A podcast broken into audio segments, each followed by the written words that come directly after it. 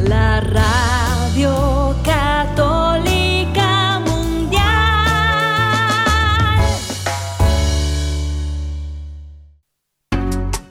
Ser mujer es ternura y sabiduría de Dios. Bienvenidos hoy a su programa Mujeres en Vivo producido de corazón a corazón desde Mérida, Yucatán, México, por el equipo de colaboradoras de Alianza de Vida para EWTN. Mujer en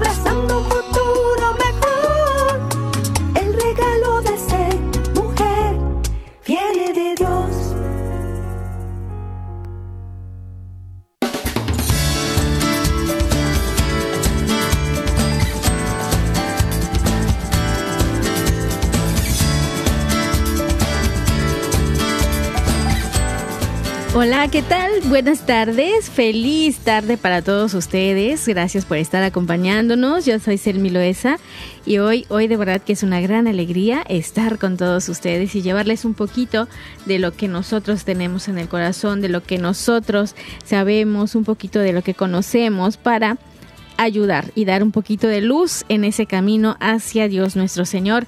Y bueno, pues hoy quiero agradecer también a todas esas personitas que desde su trabajo nos están escuchando. Si van manejando, háganlo con mucho cuidado, por favor. A los que están en casa también. Especialmente agradezco a César Carreño y a Pedro Quiles que nos están apoyando siempre en la producción de este programa Mujeres en Vivo, transmitiendo para EWTN Radio Católica Mundial. Desde aquí, desde Mérida, Yucatán, México. Y bueno, pues yo sé, yo sé que ustedes están contentísimos, ¿verdad? Felices, espero que así sea, espero que tengan muchas bendiciones y hoy vamos a contar con eh, la invitada que es Olga de Rosso, que nos va a hablar de un tema muy importante. Y también está Pilar Alcalá, ambas ya están por acá. Yo quiero saludarles. Hola Olga, ¿cómo te encuentras? Saludos. 2.600 metros más cerca de las estrellas, muy feliz de estar con ustedes, con, con menos calorcito que ustedes, pero Sí. Eh, Sí, porque muy- estábamos muy comentando, sí, aquí en Yucatán está haciendo un calor muy, muy fuerte, de verdad. Pero bueno, aquí estamos muy contentos. Y pues Pilar, ¿tú cómo te encuentras? Tú sí estás viviendo este calor, Pilar. Saludos. Sí, sí, la verdad sí me ha impresionado mucho estos días, pero muy bien, todo bien, gracias a Dios. Eso es, muy bien. Bueno, pues Olga de Rosso este año nos está hablando de este tema guía que es Camino al altar, ¿verdad? Pero también tiene por ahí algunos tópicos, algunos puntos importantes que, que trata en cada uno de sus programas y hoy pues nos va a platicar un poquito acerca de creencias erróneas acerca del amor y la pareja que se vuelven mitos en nuestra vida. Entonces, pues yo creo que vamos a, escucharte, Olga, para que eh, tú nos des por aquí una introducción sobre este tema, que sabemos que hay creencias y errores que tenemos acerca del amor, acerca de la pareja, pero bueno, yo creo que tú, tú como experta en este tema nos puedes adentrar un poquito más. Te escuchamos, Olga, adelante. Bueno, un saludo muy especial a todos, eh, a quienes me acompañan. Yo les voy a hacer como una introducción de qué son esas creencias. Exacto, sí, Todos adelante. cuando, nas- cuando nacemos, nacemos de un útero que es nuestra madre. Y nacemos a otro útero, por darle un término a ese entorno que nos, nos y- y digamos que nos cobija, que nos arropa, que es nuestra familia. Y también hay otro entorno un poco más grande que no es el lugar donde vivimos, la comunidad, la cultura de nuestro país. Y así sucesivamente podemos decir que se va ampliando ese útero. Y en, familia, en nuestra educación, vamos aprendiendo una serie de creencias, es decir, una serie de frases que escuchamos y que van como in- entrando en nuestro corazón como si fuera una semilla y se arraiga. Y como lo aprendimos de niños, cuando nosotros no de alguna manera no no éramos no lo racionalizábamos sino entraba y no y se instalaba intactito Ujú. entonces esos pensamientos se convierten a veces como en una barrera para nosotros vivir la vida de una manera diferente, donde tengamos más resiliencia, donde seamos más flexibles, donde podamos incluso resignificar cada una de las situaciones que vivimos. Les voy a poner un ejemplo. Muchas personas cuando dentro del proceso educativo nos decían esto, cometer un error, equivocarte es negativo. Entonces, eso como lo, lo aprendimos. Por ejemplo, llegaba el niño del colegio y, y preciso le mostraba, mamá, mírenme, saqué, aquí en Colombia, digamos, evaluaban hasta 5 era la máxima nota. Entonces llegaba el niño y le decía, hoy en día es otra la, la, la, calificación, pero voy a poner ese ejemplo, de 1 a 5, la escala, siendo 5 la máxima. Entonces el niño llegaba feliz, mamá, saqué 4 5, y casi sacó el 5 y entre la mamá así como escaneaba y miraba el error. Ah, no, pero ¿cómo se te ocurre haber, que, eh, haber dicho eso? Eh, recuerda que equivocarse es negativo, por eso sacaste 4 o 5. Entonces el niño sabe que equivocarse es negativo, en lugar de que la mamá hubiera dicho, lo logramos, sacaste 4 o 5, excelente, nos falta un tris, pero vamos, la próxima vez lo vas a lograr. Eso sería distinto.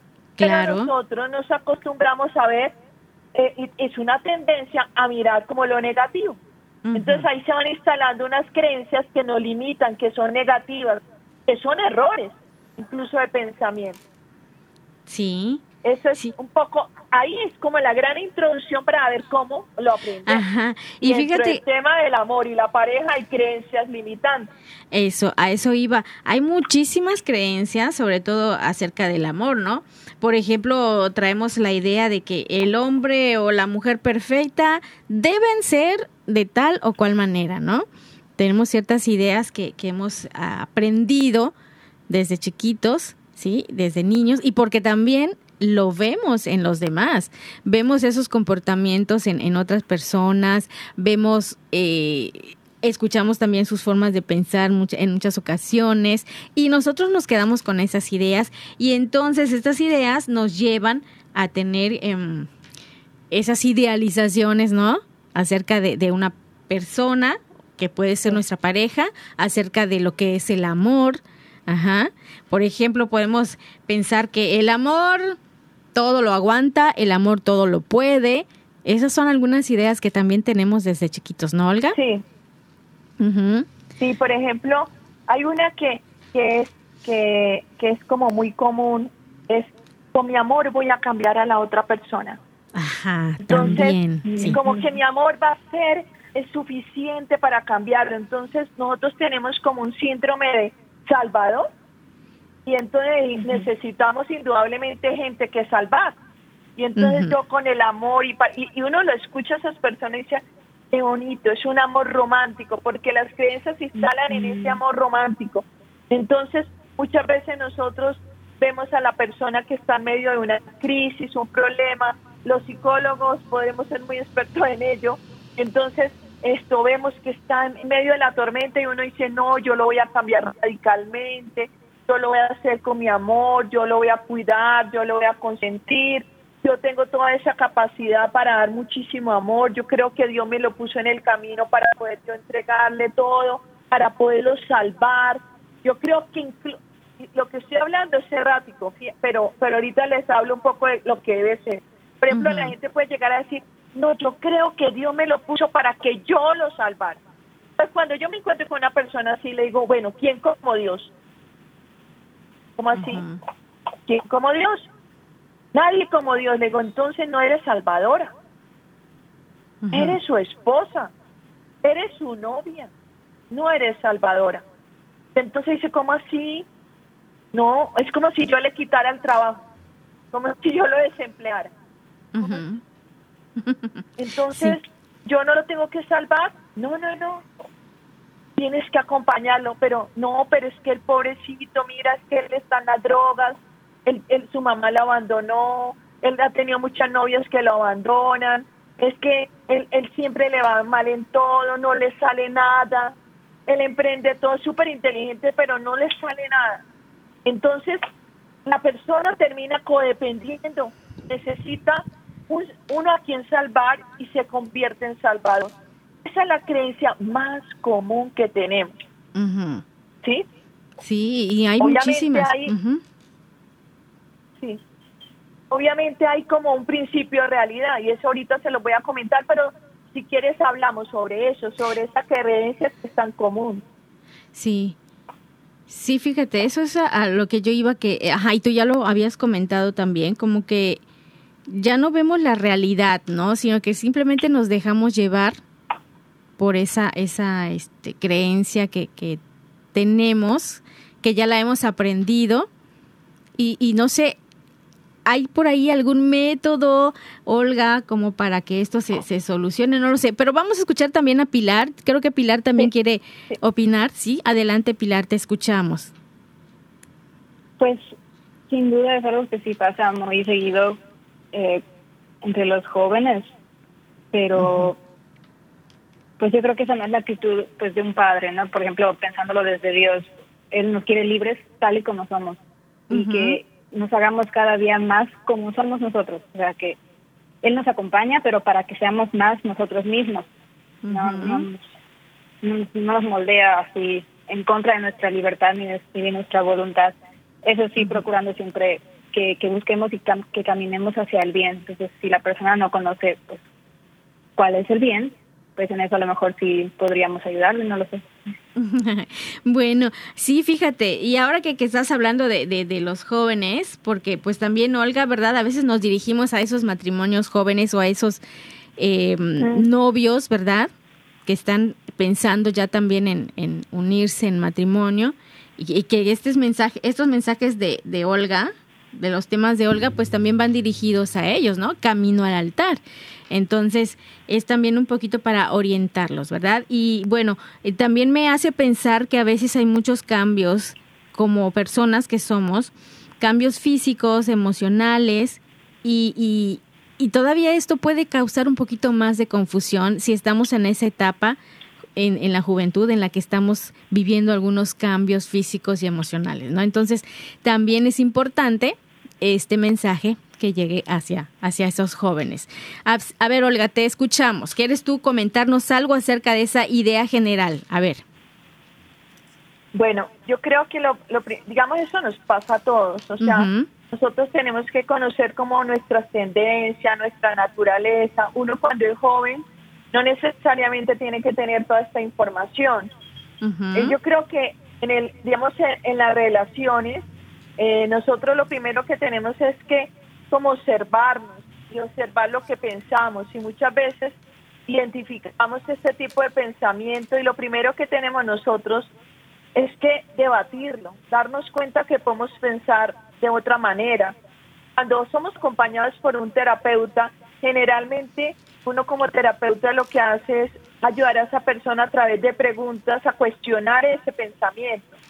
Entonces, pensemos en esto que hablamos, de esa chica que está tratando de salvar a un chico. Entonces uno le dice, mira, en la realidad es que el amor no se trata de cambiar a nadie. ¿sí? Y uno le entrega como eso, se trata de aprender a aceptar a las personas, vamos a aprender a negociar y llegar a acuerdos, pero no se trata de cambiar al otro. El amor se trata de, de aceptar y compartir la vida. De alguna manera no se trata de, de, que hay un malo, uno malo y uno bueno. Entonces el, el bueno es el que salva, el malo es al que hay que salvar. No, se trata de poder ver al otro y aprender a aceptar las a, al otro como es. Entonces fíjate que el amor romántico, cuando uno ya es capaz de empezar a ver algo distinto, estamos hablando de un, un amor más maduro. Uh -huh. y, y, yo te le voy a ser sincera, eh, uno se puede encontrar con jóvenes que, que pueden eh, transitar de un amor romántico a un amor maduro. Y, y, yo también he tenido personas, matrimonios de muchos años, donde todavía están en un amor romántico, pensando en cambiar al otro, de que entonces yo, yo voy a hacer esto para cambiarlo, que les cuesta mucho aceptar después de muchísimos años a la persona como es. Es decir, no han disfrutado del verdadero amor, ¿no? Uh -huh. Claro, claro, y siempre debe eh, haber un poquito de, de eso que tú acabas de comentar, el acuerdo, ¿verdad? El sentarnos a platicar, llegar a esos acuerdos, y, pero usando también el razonamiento y, y esa, esa importante mm, disponibilidad de aceptar que puedo cambiar alguna idea que puede llevar a, mi relación a, fracasar o a, una dificultad o algún conflicto. Entonces, si yo reconozco que esa idea no está muy bien con la realidad, no va con la realidad o, puede llevarnos a un conflicto, a, eh, a ver, vamos a mejorarla, vamos a cambiarla, modificarla, ¿sí? Entonces, pero esa disposición, yo creo que debe de ser difícil en una persona muchas veces quitarte algo que ya está ahí arraigado. Como tú bien dices, Olga, se echa raíz, se queda ahí y entonces nos cuesta mucho soltarla. Pero si usamos el razonamiento y este y platicamos con la pareja, pues yo creo que sí se puede llegar a un acuerdo, ¿no? Aunque nos cueste mucho. ¿O cómo se haría, Olga? ¿Cómo le haría una persona a la que le cueste mucho quitarse esa idea o esa creencia? yo creo que esa persona debe buscar ayuda, porque mira que es de humildad buscar ayuda. Yo pienso que uno de los, eh, o sea, nosotros no, digamos, en el matrimonio, siendo un proyecto tan importante, yo le voy a poner, le voy a colocar un ejemplo. Si tú tuvieras un proyecto empresarial y tú te, te dieras cuenta que hay, hay un proceso que no lo sabes hacer bien, tú investigas, tú buscas un asesor, buscas un apoyo para hacerlo mejor, ¿cierto? inviertes en eso porque obviamente te va a generar ingresos. Claro. Hay una nueva tecnología, entonces ah, llegó, por ejemplo, en, en esto de los medios llegó una nueva tecnología y entonces, bueno, no, no, yo aprendo, me abro a aprender. En el matrimonio debe suceder lo mismo, en las relaciones. Entonces, la verdad no se trata de improvisar, porque se trata de también conocernos y amarnos, aprender a aceptar que nosotros tenemos esas creencias pero que podemos irlas transformando. Realmente eso es la conversión. La conversión es cambiar la forma de pensar. Es decir, nosotros tenemos que, pero no es fácil. O sea, la gente puede decir, yo hice un retiro y ya estoy convertida. Primero eso se vuelve hasta una creencia. Para muchas personas dicen, no, yo ya, no dicho, estoy por encima del bien y del mal. Sí, eso, puede, eso en sí mismo puede ser una creencia que obstaculiza eh, digamos, un, proceso de aprendizaje nuevo, porque es abrirnos a aprender cosas nuevas. ¿Qué nos implica? Que tenemos que tener la humildad para reconocer esa fragilidad de nuestras. Yo creo que, que lo más hermoso de la relación con Dios, cuando entramos en sintonía con Él, que es la oración, es mostrarnos tal cual somos y mostrar la fragilidad que tenemos. Él nos ama como, yo creo que la oración más hermosa que podemos tener nosotros es cuando nosotros le decimos al Señor lo que somos realmente tal como somos, porque yo creo que él que que para él es muy valioso e importante reconocer que ese ser humano está confiando en él su, su interioridad, está confiando en él su, su vida. Entonces, eh, ahí es que nosotros tenemos que simplemente dejarnos dejarnos guiar por el Señor, ¿no? dejarnos guiar por Él. De, él es el único que puede realmente transformar un, corazón. Los psicólogos las, los eh, acompañamos en esa resignificación de todas esas ideas. Pero si uno hiciera un inventario de todas esas creencias, hay muchísimas. Hay muchísimas. Hay unas, por ejemplo, eh, el amor lo perdona todo, pero ahí entramos en una, no en el perdón verdadero, sino en algo que yo guardo mi interior y puedo guardarlo a mi interior y decir, no, yo ya te perdoné. Yo, yo, yo me encuentro con parejas que dicen, yo ya lo perdoné la infidelidad, pero tal cosa, o sea, no lo ha perdonado, ¿sí? es que yo no puedo vivir con eso, no lo ha perdonado, ¿sí? Entonces, ese tipo de cosas nos pasa. Por ejemplo, el amor todo lo cura. Eh, los celos son prueba de amor. Ese es muy común. La gente piensa que, ay, es que esto, seguro él me está celando porque me ama mucho. Y eso lo aprendemos de las novelas. Nosotros los latinos somos expertos en novelas y, ese y ese es un, buen entrenador para las personas porque no es que fulanito, el actor más divino, se lo a fulanito, es que eso es que la ama.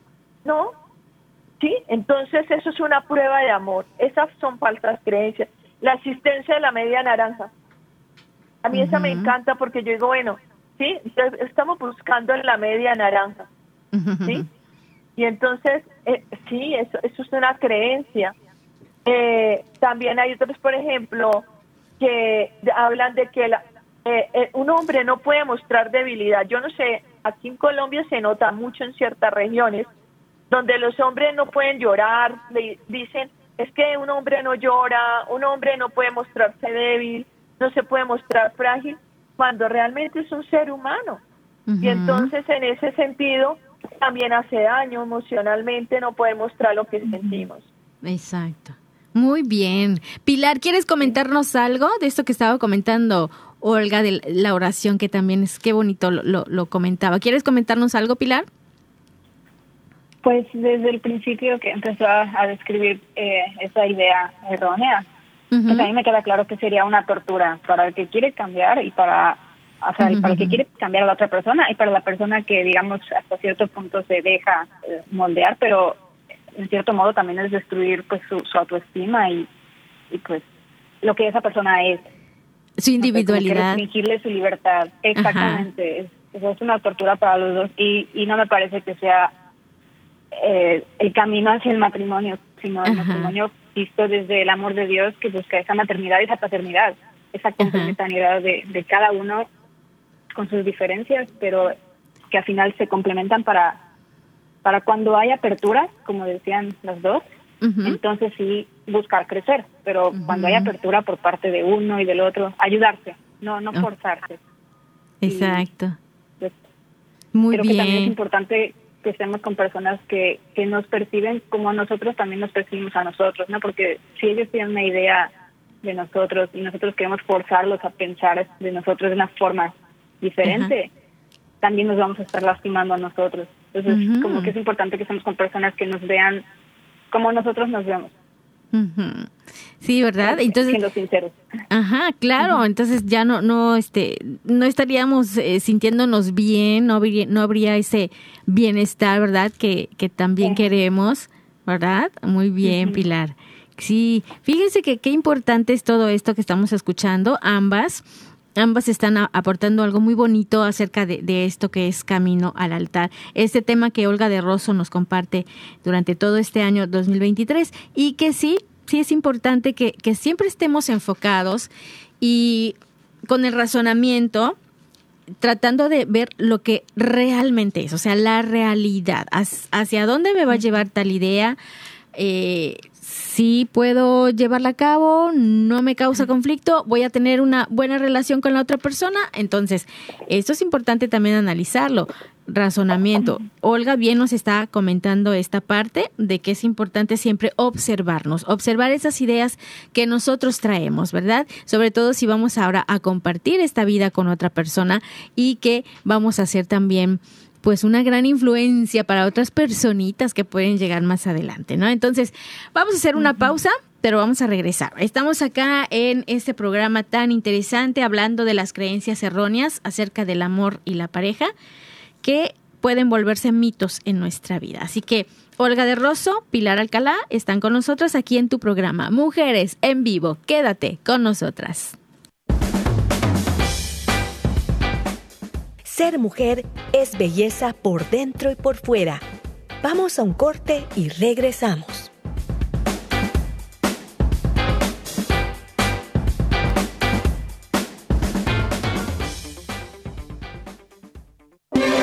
Si quieres conocer más acerca de nuestra labor, llámanos al Centro Alianza de Vida en Estados Unidos al 682-772-1958.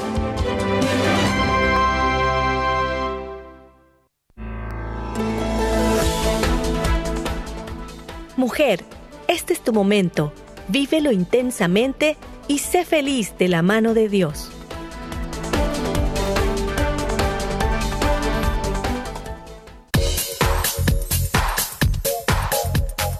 Estás escuchando Mujeres en Vivo de Corazón a Corazón. Continuamos.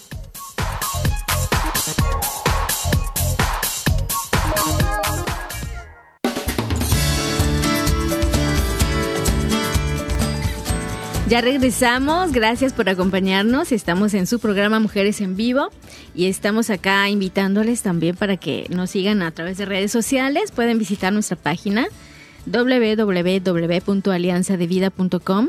También estamos en Facebook como AV Mujeres Católicas en Vivo y en Spotify también nos encuentran como Mujeres Católicas en Vivo. Y por supuesto pueden dejar ahí sus ideas, sus comentarios y con gusto pues las vamos a, compartir y, y aquí estamos muy contentas esta tarde platicando con Olga de Rosso y Pilar Alcalá.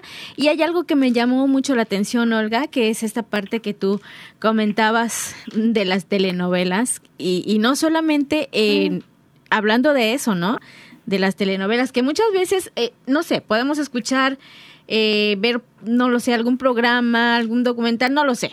Y ahora que estamos en, eh, precisamente con las redes sociales y que tenemos información muy, muy a la mano, muy eh, aquí cerca y en todo momento, en estas interpretaciones que nosotras hacemos de todo ese mundo que está ya en el exterior, ¿sí? nos lleva a construir estas ideas, las vamos incorporando a nuestro interior sin cuestionarnos, sin preguntarnos, simplemente las dejamos entrar. ¿No?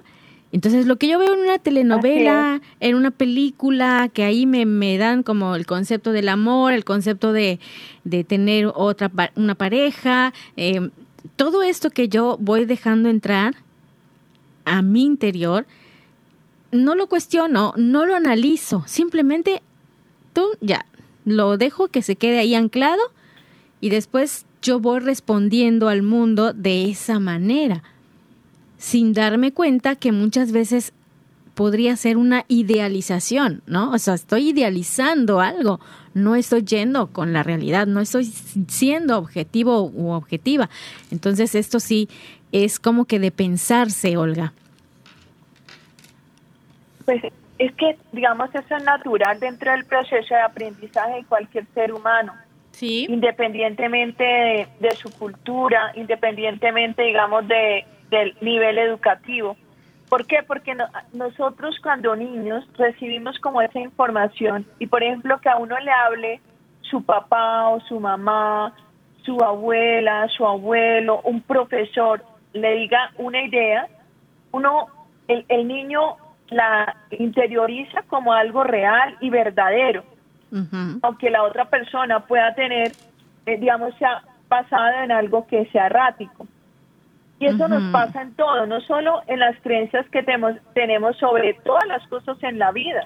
Hay creencias en, torno al dinero, en torno incluso, cuando estaba investigando un poco, hay creencias en torno a la psicología. Yo recuerdo mucho que cuando yo trabajaba, yo trabajé en, una clínica psiquiátrica y, y, y, las personas me decían, ay doctora, es que yo no quiero que se den cuenta que yo estoy acá internado o internada porque la gente va a pensar que yo estoy loco. ¿Sí? Y entonces eh, la, persona, por ejemplo, evitaba darme, digamos, yo le decía, mire, es que para esto necesitamos contactarnos con, con unas personas de, de tu círculo más cercano, porque necesito poderte apoyar para que tengas una red de apoyo. No, no, no, no, ellos no se pueden enterar que yo estoy enfermo porque van a pensar que soy loco. Entonces, en ese sentido, las personas, por ejemplo, tienen esta falsa creencia sobre la, la salud mental, de que, por ejemplo, ir al psicólogo es ir a donde un loco. Entonces las personas no van donde los locos, no quieren que la gente piense que vayan donde los locos, sino donde el loquero. Más aún, a mí muchas veces me decían, es que usted es una loquera. Y yo, yo entendía por su idiosincrasia, pues que no estaba ofendiendo, sino que era entonces le decía, mira, la, mi intención es acompañarte, ayudarte, yo te entiendo, tal vez yo en tu lugar seré igual. Mire, yo recuerdo ahorita que yo tenía que atender por la, pues en clínica uno tiene que atender todos los pacientes, aunque uno sea especializado en algo. Eh, digamos, yo iba haciendo mi especialización, pero estaba trabajando en, mi trabajo clínico para uno poder tener como esas habilidades necesarias para ayudar. y, me dijeron, mira, allá afuera está una joven muy difícil muy difícil, eso ninguna psicóloga ha podido. Entonces yo me salí del consultorio, yo no soy de muy cuadriculada en eso, pero yo digamos cuando uno está en el, en el área de salud tiene que cumplir con lineamientos, Claro. Tener uno su, su bata, todo eso, y yo me quité la bata. Y yo salí así y me senté al lado de ella. Me quedé un rato ahí, cogí, haz de cuenta, como en una sala de espera, cogí yo una revista, me hice ahí como la que no era conmigo, le dije, ¿y tú vienes a cada consulta? Sí, me toca. Donde una psicóloga, y yo estoy, y era una adolescente que refirió cosas como fuerte, y yo le dije, tú tienes razón. Yo a mí tampoco me gustaría ir al psicólogo. Y choqué las cinco, le hice yo así, y me levanté y me fui al consultorio y la llamaron. Cuando ella me ve, me dice, ¿tú eres la psicóloga? Yo le dije, sí, pero sentémonos. O sea, yo me volví, la bata me dejé un poco abierta, que ya me viera un poco más informal y me senté yo, no de frente así como la, el, el típico escritorio allá, como un médico. Entonces yo le dije, sí, me dijo, ah, es que usted es distinta. Pues el distinta, ese distinto, ese, ese instinto valió para que ella se abriera a la ayuda, Claro. se abriera a que a que a que ella entendiera que, que digamos que yo también me dijo, ¿usted en serio no iría al psicólogo? Le dije, no, por supuesto, por eso me dice psicóloga para no tener que ir. ¿sí? Entonces, una serie de cosas para ganarme ese corazón y que se abriera, Claro. pero todo partió, por ejemplo, de las creencias que ella tenía. Es que la psicólogos es un para loco. Yo no estoy loca. Mi mamá cree que estoy loca. ¿sí? Entonces, ese tipo de creencias falsas que tenemos en torno a muchas cosas en la vida. Eso no es bueno ni malo desde mi perspectiva.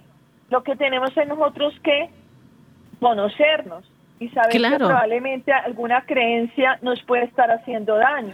Sí, nos Sí, puede llevar a la frustración, a, a sufrimiento, a justificar todo, ¿no? Entonces, eh, y a veces no reconocemos esa parte. Y sí, por ejemplo, estas creencias este, que son ideales, ¿sí? No van con la realidad y muchas veces no nos percatamos de eso, no percibimos esa parte.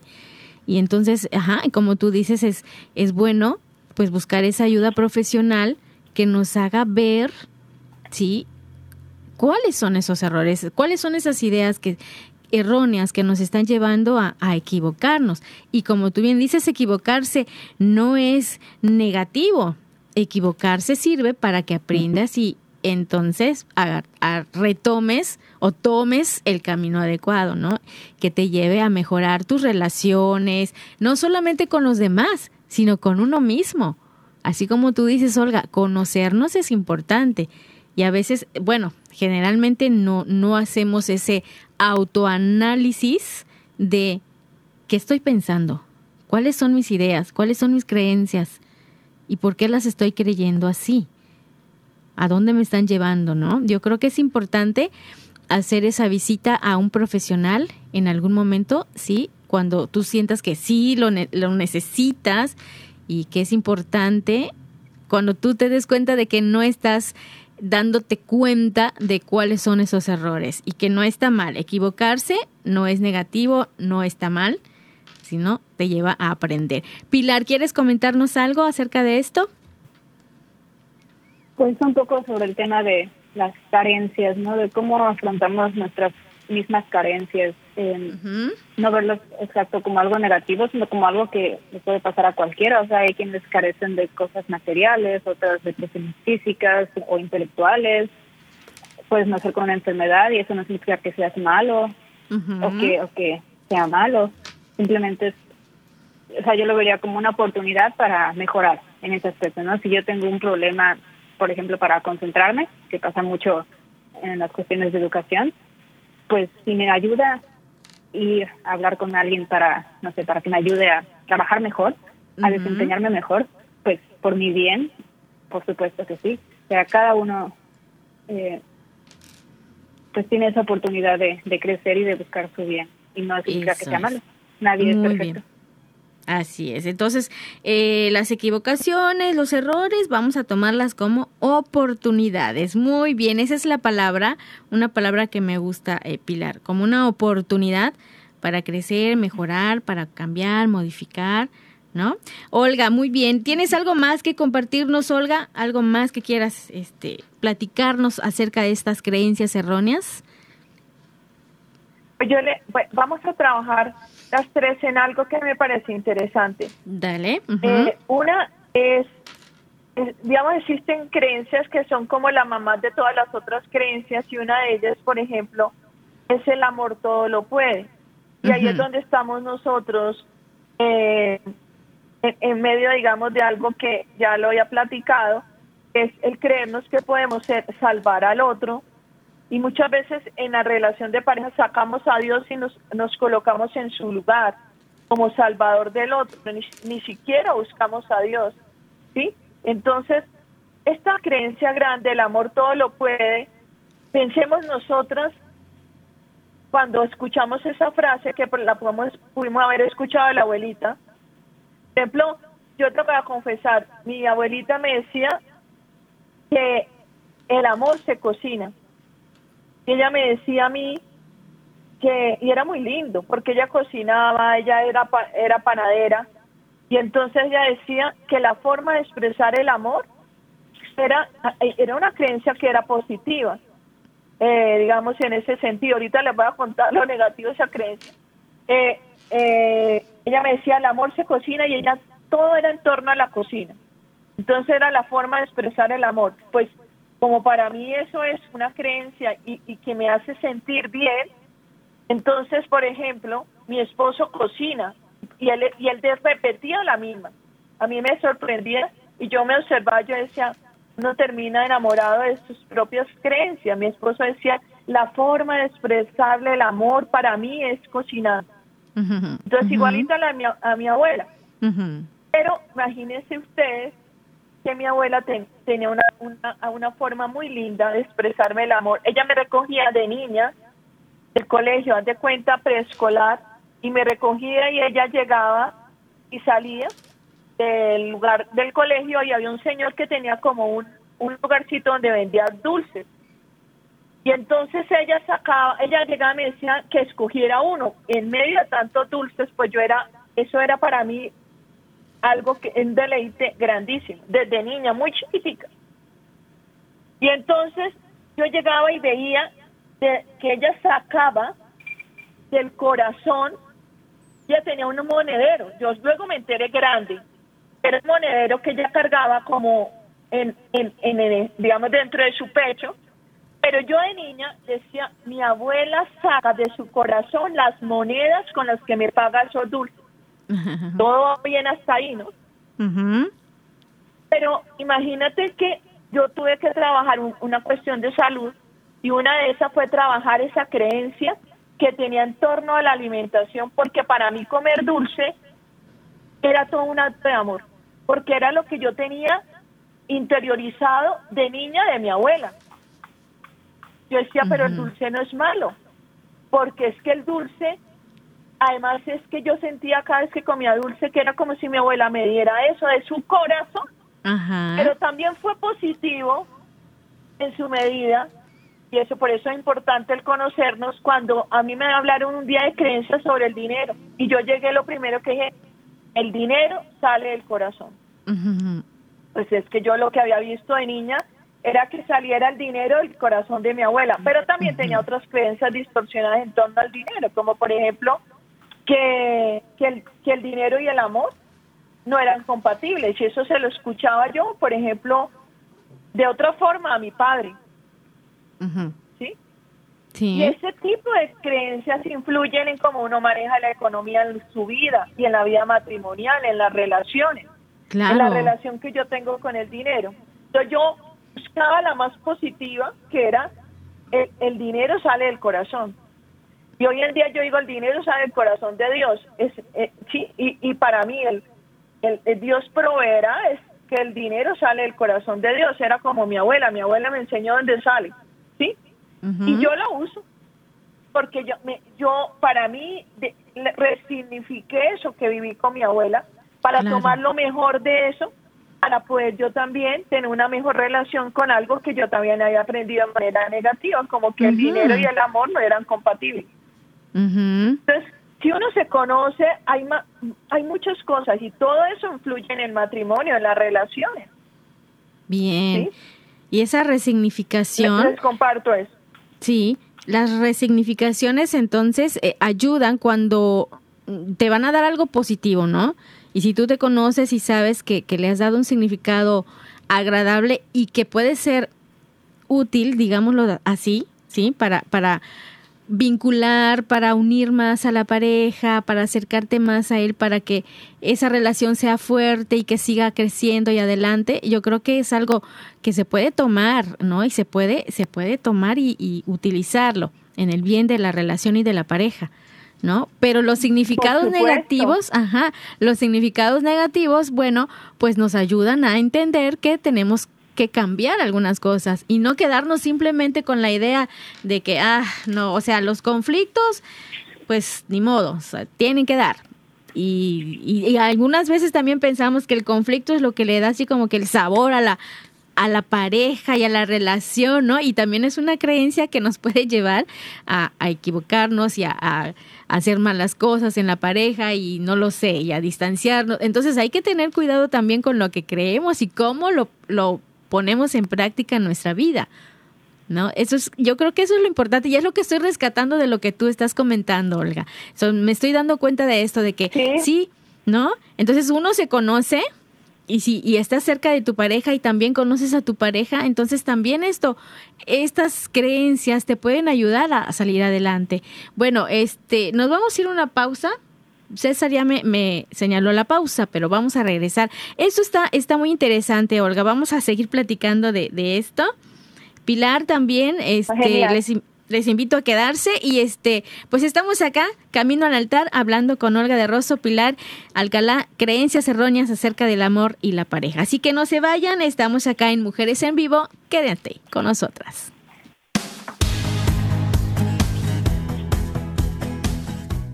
Ser mujer es dar vida y alegría. Regresamos en un momento.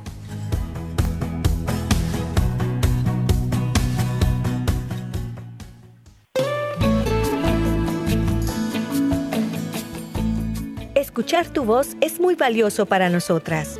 Llámanos desde los Estados Unidos al 1866-398-6377 y desde cualquier parte del mundo, marca tu clave de larga distancia internacional y el número 1205-271-2976.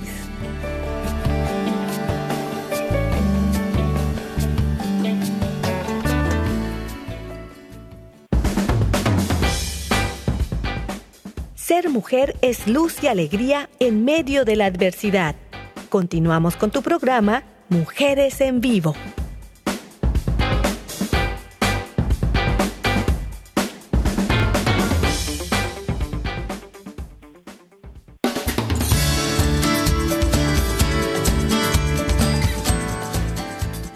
Bien, ya estamos de regreso aquí, camino al altar. Este tema que nos trae Olga de Rosso y hablando un poquito acerca de las creencias erróneas del amor y la pareja. Y estamos comentando acerca de esto, esta idea que es el amor todo lo puede, Olga.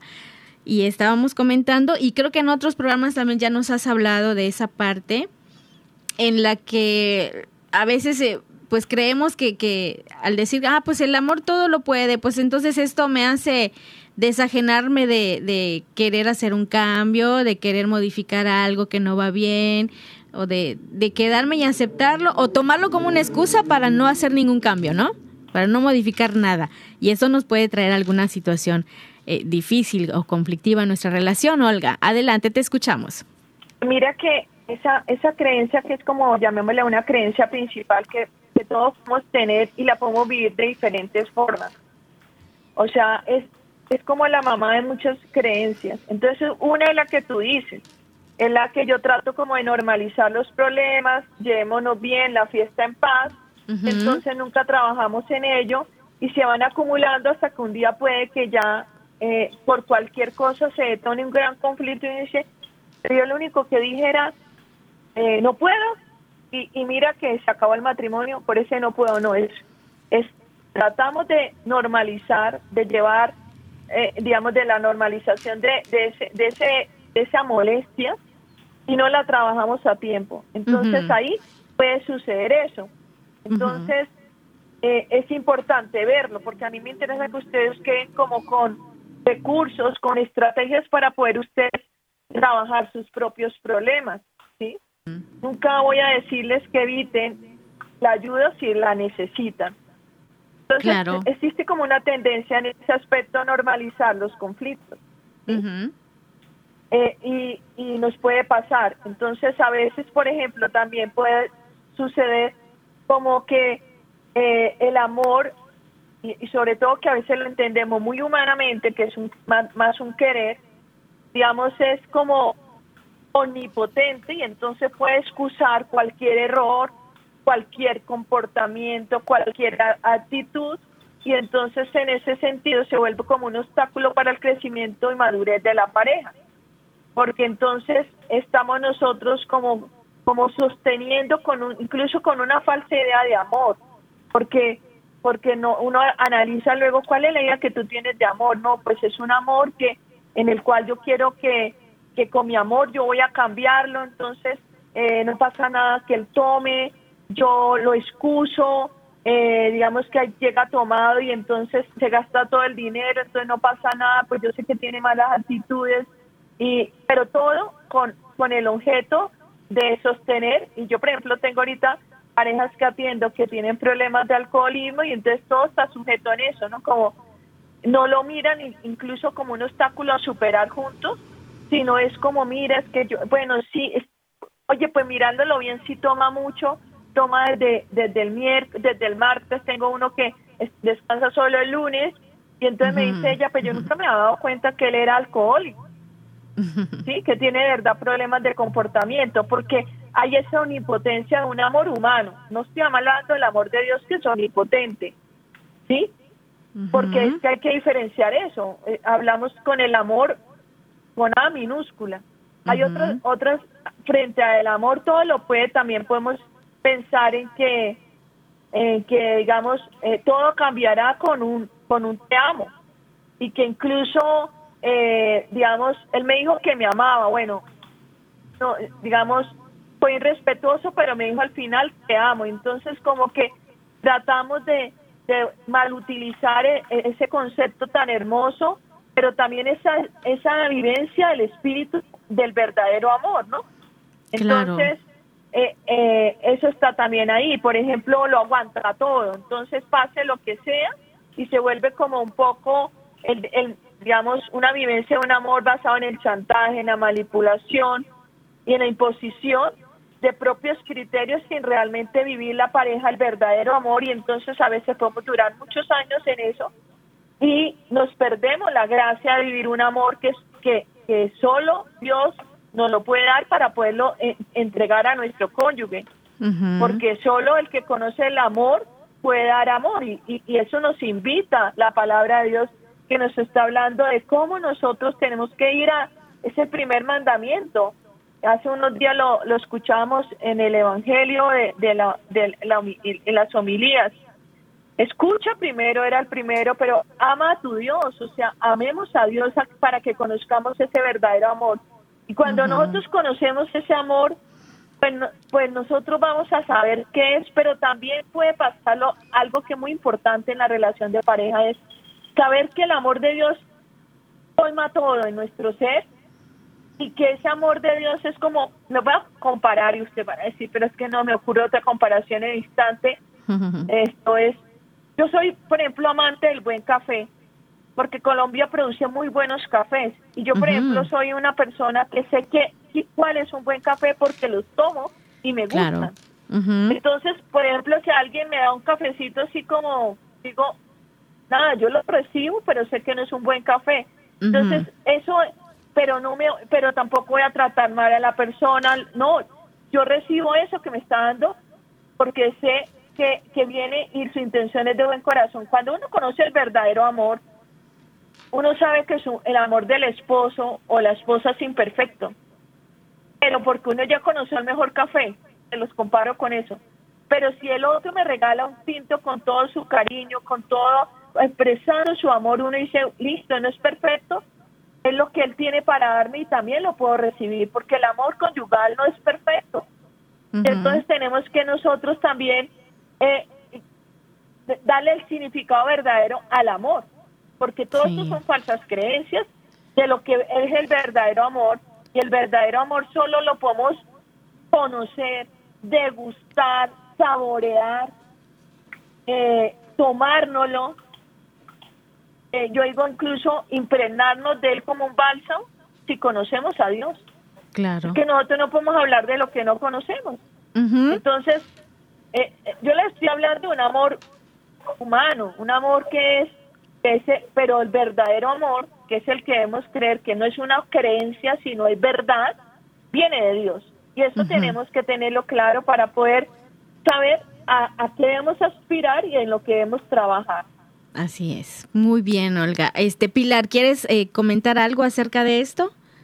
Te escuchamos, Pilar. Pues sí, eh, que esa frase a lo mejor muchos pueden pensar que es algo relacionado con la idea de San Pablo, de la carta a los Corintios, el amor todo lo puede, pero pues él nunca dice eso, él dice todo lo excusa, todo lo cree, todo lo espera y todo lo soporta, pero ese todo lo puede, pues yo lo enfocaría a un, no verlo como un poder sobre los demás, sino a un todo lo puede en el sentido de vivir las virtudes de manera personal, cada vez más, más hacia Dios. Ese todo lo puede que, que me lleva a la caridad, que es lo último que estaba diciendo Olga, ese, ese amor que ya no es el que nos presenta al mundo, sino el amor de caridad, que está por encima de los defectos de las otras personas, por encima de la diversidad de, de ideas o de lo que fuera.